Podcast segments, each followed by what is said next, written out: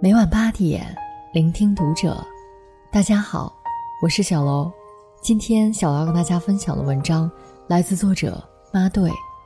三十四岁二胎妈妈患癌去世，临终忠告敲响警钟：别再做这些事儿了，真的会要你命。关注读者新媒体，一起成为更好的读者。一位相识多年的邻居，在今年年初因为胃癌去世了。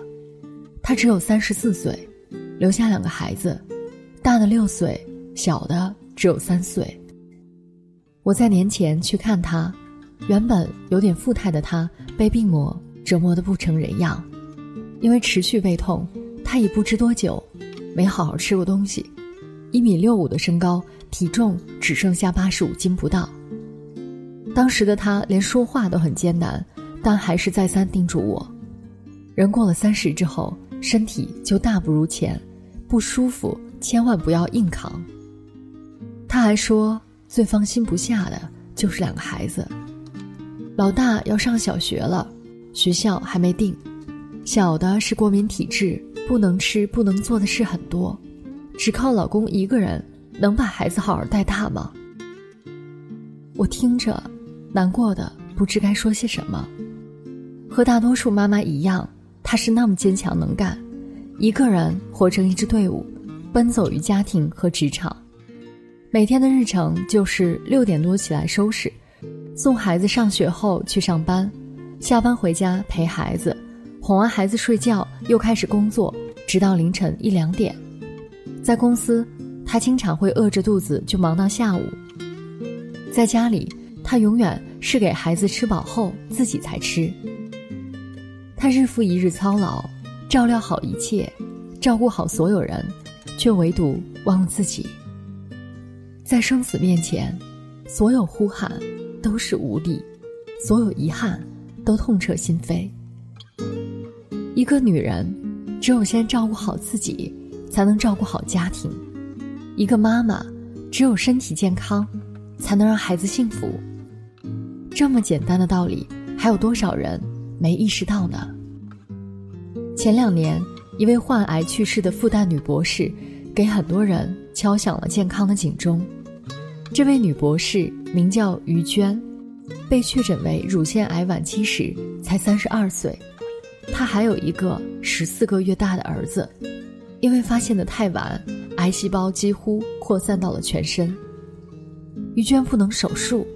只能化疗，她化疗反应很大，呕吐一直不停，一天几十次，每次吐都会带动胸腔震动，而他的颈椎和肋骨稍一震动就疼得昏厥过去。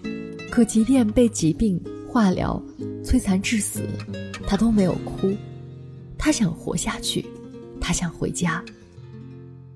终于，六次化疗结束，他回到了家。儿子土豆十九个月了，开心的围着妈妈转来转去。奶奶说：“土豆，唱支歌给妈妈听吧。”土豆乖巧的趴在他的膝盖上，奶声奶气的唱：“世上只有妈妈好，有妈的孩子像个宝。”儿子还没唱完，于娟早已泪流满面。也许就是差那么一点点，我的孩子就变成了草。那一刻的他，多希望自己能和其他健康的母亲一样，陪着孩子长大，让孩子成为有妈爱、有妈疼的宝。可是，他做不到。有一天晚上，于娟喊醒身边闭目养神的妈妈。我去了之后，土豆每年生日的时候，带他去看看我吧。他说。我最舍不得这个刚学会叫妈妈的胖滚滚的娃娃。我甚至想，哪怕就让我痛得不能动，每日像个瘫痪的人，乌衣垢面趴在十字路口上，任千人唾骂，万人践踏，只要能看着爸妈牵着土豆的手，蹦蹦跳跳的去幼儿园上学，我也是愿意的。可惜。于娟没能等到这一天。和癌症抗争一年四个月后，于娟离开了人世。在生死的临界点，于娟反省了癌症找上门的四大原因：瞎吃八吃，从来不会在餐桌上拒绝尝鲜，吃过很多不该吃的东西，野猪、鲸鱼、河豚。暴饮暴食，吃东西最讲究痛快，曾试过一天吃掉七个螃蟹。嗜荤如命，每顿都必须吃肉，一顿无荤。就会兴趣索然，疯狂熬夜。十年来，基本上没有十二点之前睡过，早睡也基本上在夜里一点前。厉害的时候，通宵熬夜。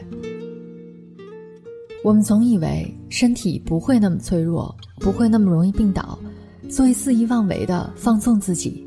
殊不知，正是因为这一次次放纵的叠加，让我们的身体不堪重负。这世上没有后悔药，我们越是糟蹋身体，离死神的召唤就越近。他从不因为谁有年迈的父母、嗷嗷待哺的孩子就放过谁。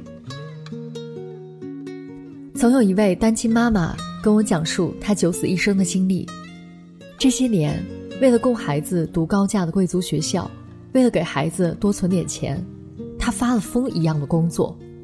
他试过四十八小时没合眼，只为了赶一个方案；也试过忙到一整天没吃饭、胃抽筋住院。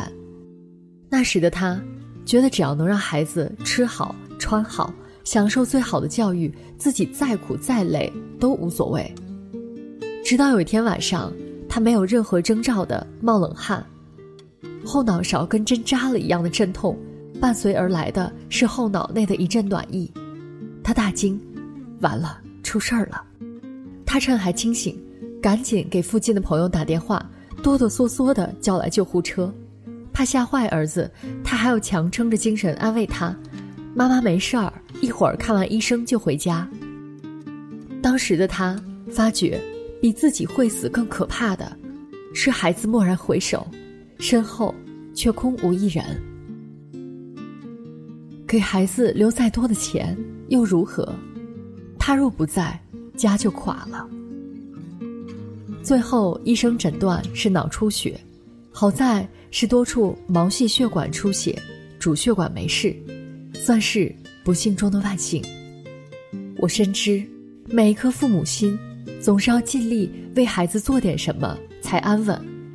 但我们拿命给孩子拼生活、拼未来的时候，往往忽略了最重要的一点：孩子最需要的。其实是一个健康的妈妈。前段时间，闺蜜参加公司组织的体检，被检查出体内有囊肿，我们都劝她尽快手术摘除，可她犹豫再三，还是选择先把体检报告锁在抽屉里。她说：“做手术家里就乱套了，孩子怎么办？老公在出差，婆婆身体也不好，到时谁来接孩子？谁来给孩子做饭？”他很无奈，我也怕死，但我不能只考虑自己，还得先把家照顾好，不是？有人说，中年人的身体不只属于自己，它属于你的爱人、孩子、父母。为了爱人、孩子、父母，我们硬撑着拿命拼，可我们有没有想过，为了他们？我们才更应该照顾好自己呢。网上曾流传着一个问题：如果你现在就死了，是不是没有任何遗憾呢？相信很多人的答案是否定的。还有好多美食没享受过，还没和伴侣环游世界看遍风景，孩子还没长大成人，这么死了实在是不瞑目啊！这一切都来得及。好好爱惜身体吧。没有健康，一切都是空话。一，好好吃饭，不要再总是以忙为借口不按时吃饭了。事情再多，也不会连二十分钟都抽不出来吧？别为了减肥去节食，也别因为生活压力就暴饮暴食，搞坏了身子，受罪的还是自己。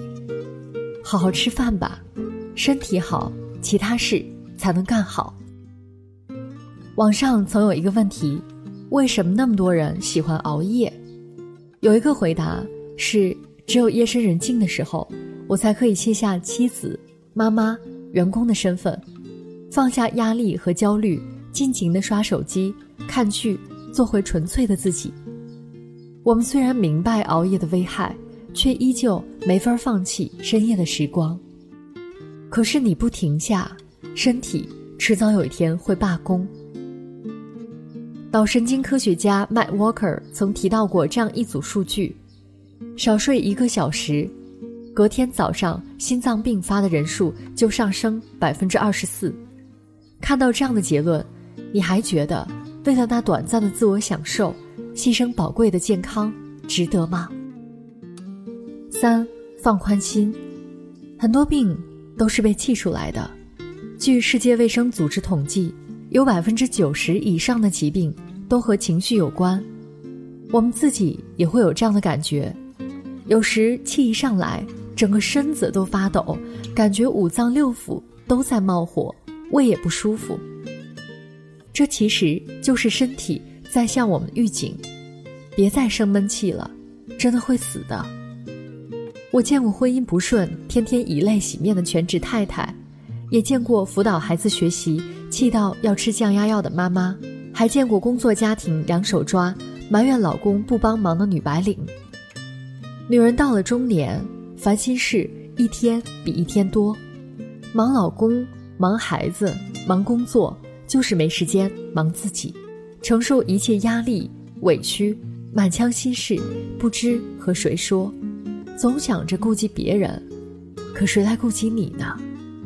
到头来，委屈的是你，生气的是你，生病的还是你，何苦呢？凡事想开一点，这世上除了生死，都是小事。四，定期体检。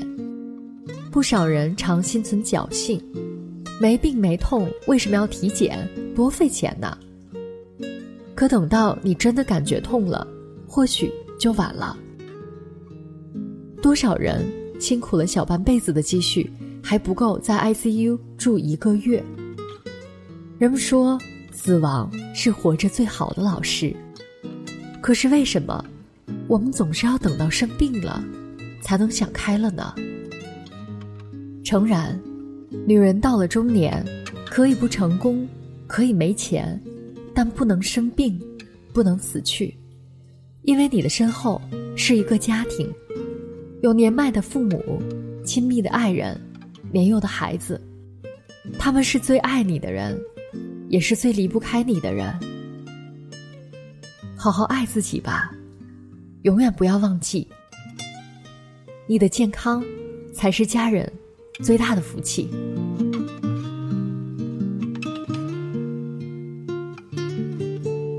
本期节目到这里就要结束了，感谢大家的收听，我们下期再会。